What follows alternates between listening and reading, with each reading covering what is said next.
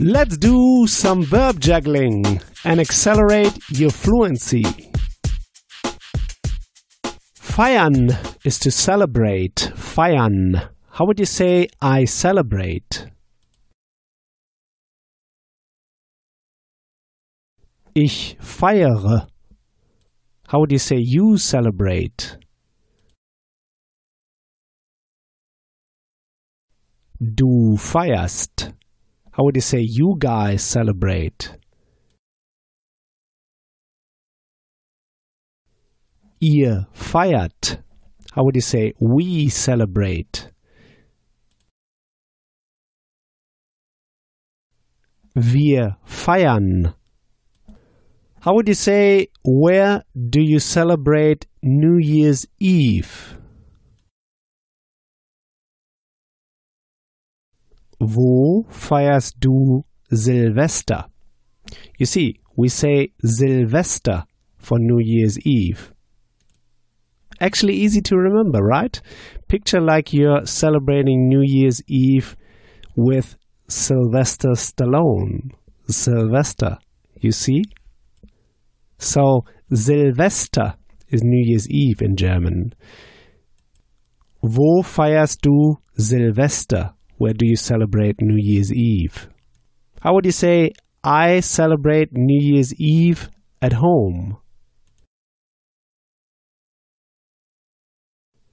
Ich feiere Silvester zu Hause.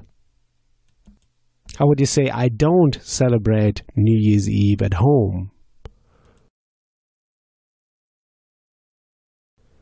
Ich feiere Silvester nicht zu Hause. How would you say, I celebrate New Year's Eve with the family? Ich feiere Silvester mit der Familie. You see, mit der Familie.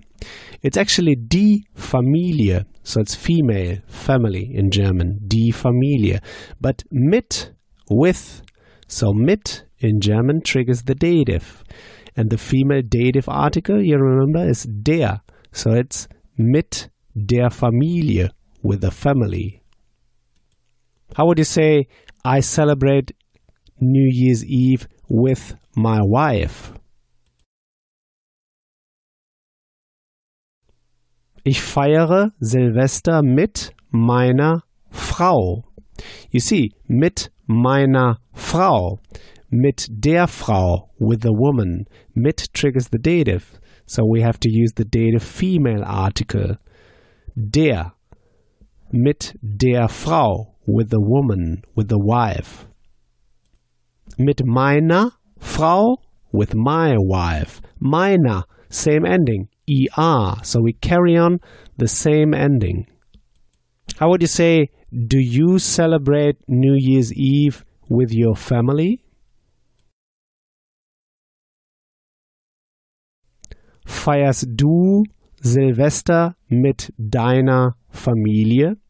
You see, mit deiner Familie, same pattern.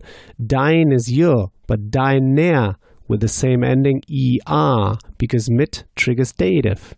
Familie is female, so we have to carry on the er from the female article in the dative. Der mit deiner Familie with your family. How would you say, do you celebrate New Year's Eve with your wife? Feierst du Silvester mit deiner Frau? How would you say in the past, I have celebrated? Ich habe gefeiert. You see, gefeiert is the participle. Ich habe gefeiert. How would you say, where have you celebrated Christmas? Wo hast du Weihnachten gefeiert? You remember, Weihnachten is Christmas. Wo hast du Weihnachten gefeiert? Where have you celebrated Christmas? How would you say, I have celebrated Christmas with the family? Ich habe Weihnachten mit der Familie gefeiert. You remember, gefeiert, the second verb has to be kicked to the end. Ich habe Weihnachten mit der Familie gefeiert. How would you say, I have celebrated Christmas with my family? Ich habe Weihnachten mit meiner Familie gefeiert. How would you say I celebrated Christmas with my wife? Ich habe Weihnachten mit meiner Frau gefeiert.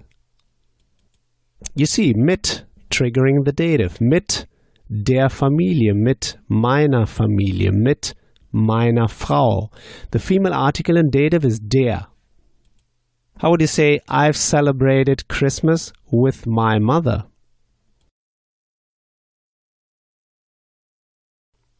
Ich habe Weihnachten mit meiner Mutter gefeiert. Great!